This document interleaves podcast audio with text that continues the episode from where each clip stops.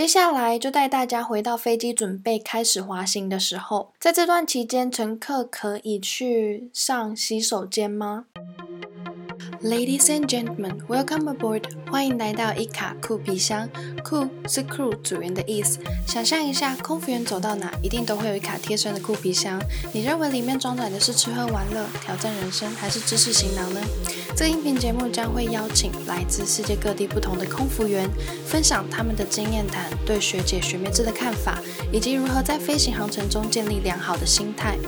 除此之外，也会带大家用故事描述的方式，一同窥探空服员不为人知的秘辛以及内幕，并分享成为一名空服员所需具备的技能。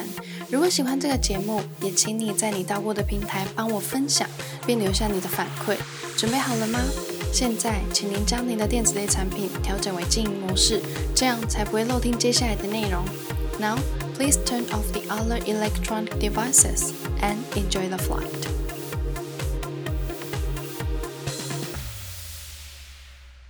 前一集的音频内容带大家一同探索登机的时候空服员的小举动，不知道大家还记得靠走道的乘客座椅边脚踏板的功用是什么？如果你忘记的话，你们可以再去听听第二十三集的内容回顾一下。另外，上一集的音频上架之后，得到了大家不少的回响，用更有趣、故事性的方式帮大家营造搭飞机的氛围，也感谢把音频分享出去的听众们，有你们就是音频持续下去的动力来源。回到自己音频的主题上面，飞机起飞之后，空服员接到的第一通电话，电话里面到底隐藏了什么秘密？还记得上一集音频带着大家登机，那这一集就要准备带大家起飞喽。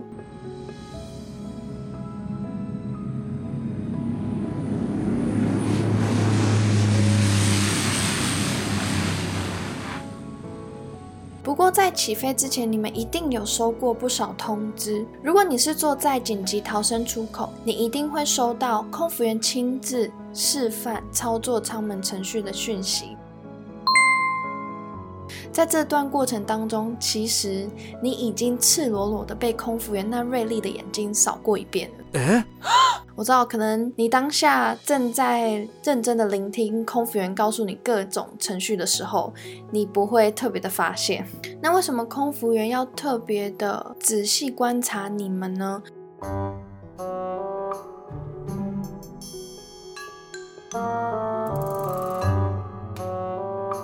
主要是确认你是否有符合就坐出口座位的条件，不要怀疑，因为现在有太多歧视相关的议题，所以就算是腿上装义肢的乘客，也是有权利坐在出口座位。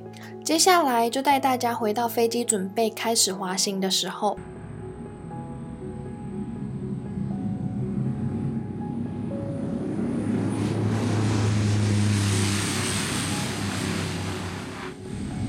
在这段期间，乘客可以去上洗手间吗？依我的经验，我应该在这段期间被问过了至少十次。我知道你们可能在即将起飞之前又不小心紧张，然后想上厕所。嗯，好，你现在稍微想象一下，当你感受到飞机正在后推准备滑行的过程当中，你突然看着窗外，一边想着，等等，到了那个国家。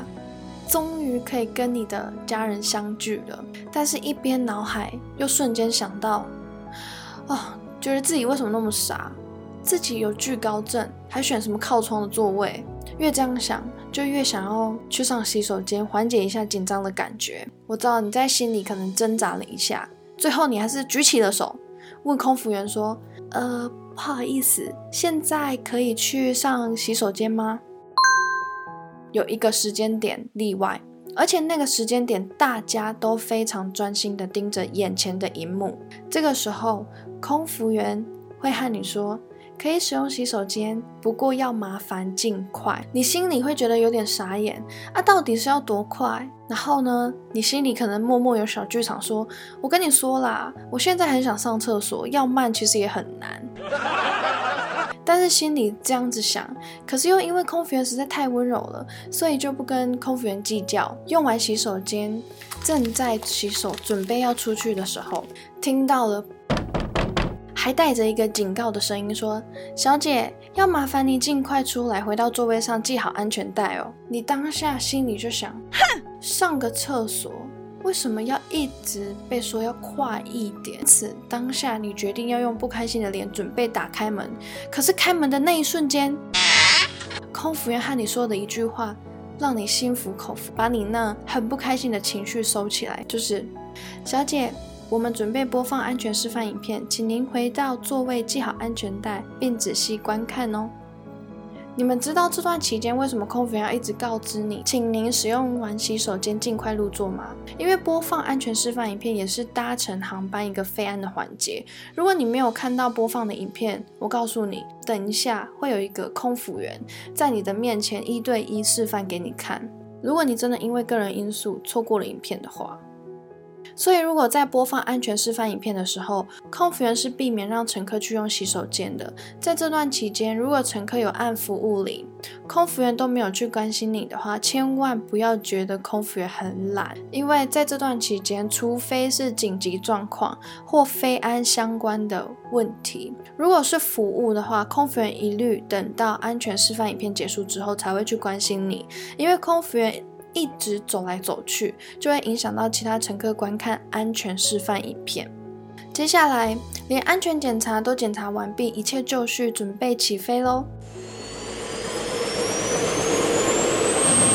当你感觉到飞机没有在爬升的时候，我知道可能你们已经不知道睡到哪里去了，不一定能够感觉得出来。